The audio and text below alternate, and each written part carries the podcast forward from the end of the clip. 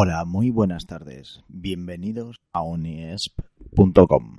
Mes de julio y nuestro séptimo programa. En este mes de julio, este mismo año, una noticia ha recorrido el mundo, tanto de la prensa internacional como la nacional. La noticia habla de algo que empezó como una broma en las redes sociales.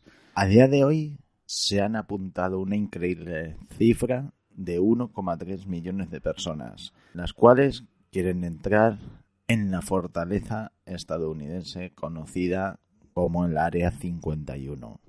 El Área 51, para quienes no hayan oído hablar de él, es una base militarizada en el desierto de Nevada, la cual ha sido el punto de atención de muchos ufólogos y muchos curiosos durante la historia.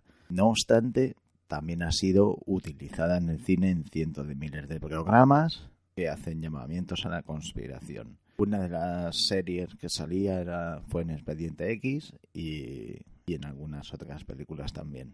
Siempre como referencia en el Área 51. Todo empezó por ahí mm, por el 1947 cuando supuestamente se estrelló un ovni en Roswell, Nuevo México. Los militares recuperaron varios cuerpos extraterrestres y los llevaron a la base militar conocida como el Área 51. Allí se les realizaron una autopsia. Desde entonces siguen en boca de muchos ciudadanos estadounidenses e investigadores que hacen afirmaciones sobre el experimento y la utilización de tecnología alienígena.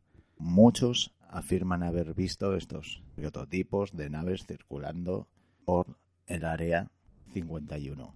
También hemos podido escuchar testimonios de ex trabajadores del año, de la Hereda 51. Uno de ellos, el más conocido, es Bob Lazar. Lazar es una persona que asegura haber trabajado desde el 1988 hasta 1989 como físico en la zona militarizada llamada S4, situada cerca de Groom Lake. Aunque por falta de pruebas, poco a poco Lazar fue haciéndose más notorio y se le fueron concediendo menos entrevistas. Aunque en su momento hay que reconocer que abarcaba muchos medios de comunicación e incluso documentales.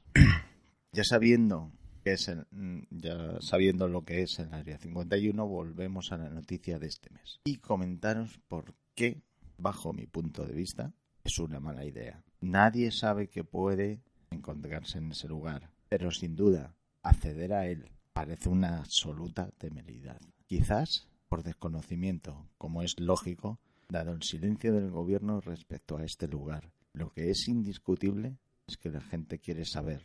La gente ya se cansa de secretismo por parte del hermético ejército estadounidense. En eso estamos de acuerdo, totalmente de acuerdo. Pero como es lógico, en estas hipotéticas situaciones siempre hay peros. Esos peros se pueden anexar a los posibles escenarios que se pueden dar en este intento de usurpación, entre comillas, del Área 51.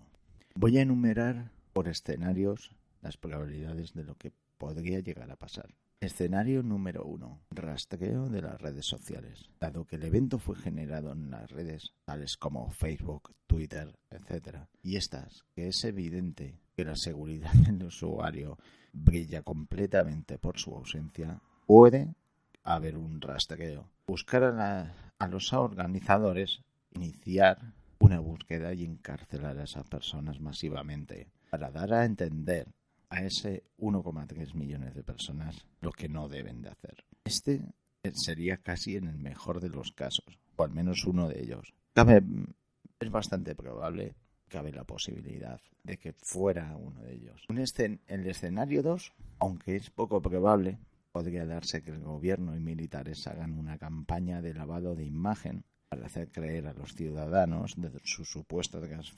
transparencia, dejarlos entrar y, por supuesto, habiendo una serie de cambios previos de imagen y de escenario que la gente no para que la gente no encontrara nada, quedaría el asunto zanjado y mucha gente desengañada y otra gente completamente ridiculizada este escenario lo veo bastante poco probable. Sí que es verdad que lo he tenido en cuenta a la hora de que pues eh, digamos que la cultura estadounidense eh, puede ser muy cercana a este tipo de marketing, lavado de imagen y etcétera, pero mm, lo veo bastante poco probable. El escenario 3, desde luego, este es del que más se ha oído hablar.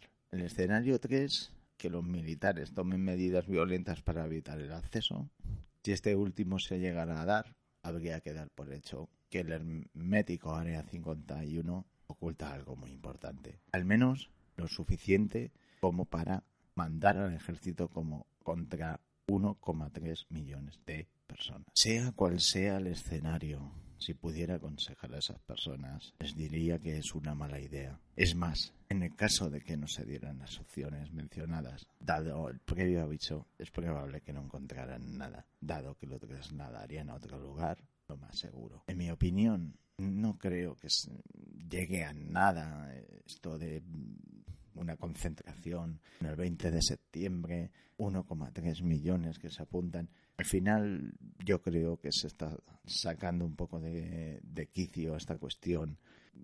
Es, no deja de ser una petición por Facebook, algo que empezó por una broma y que mucha gente pues se lo ha tomado más que en serio. Si alguien tuviera que pedirme mi opinión, yo le diría que no, que no lo hicieran, evidentemente. No es el momento ni es el lugar. Por supuesto, si ya hablamos del señor Trump, sus amenazas constantes hacia, hacia el pueblo y hacia la gente, pues no creo que llegara a ser muy fructífero pues este tipo de, de incidencia. Por otra parte, hay muchas otras formas, muchas otras herramientas para informar a la gente que este tipo de cosas. Creo que la Área 51 está en solo un sitio donde están investigando con armas, eh, se las ocultan en el pueblo, investigando con todo tipo de, cosas. O sea, tiene que ser algo muy atroz entrar ahí. Pero tampoco nos garantiza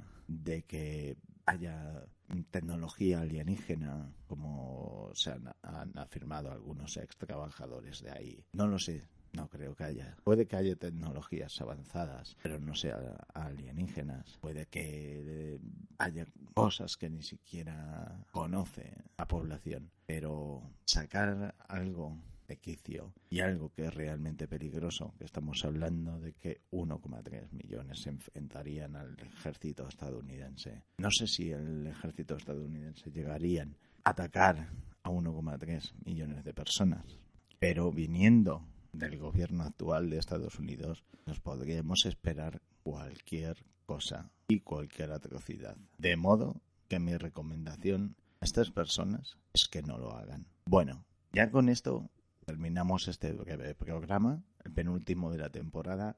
Quiero daros las gracias a todos nuestros oyentes durante este tiempo. Es el séptimo programa, vamos de poco en poco quizás dentro de, X tiempo seáis cada vez más. Y bueno, si no lo sois, pues tampoco digamos que tenemos demasiada prisa para hacernos conocer. Nosotros continuaremos aquí y no olvidéis que la semana que viene volverá a estar Mauricio con nosotros, que vendrá a hablar de cosas muy interesantes que tienen que ver mucho con el ejército y con lo que hemos estado hablando hoy. De modo que no os perdáis el próximo programa. Un saludo y buenas tardes.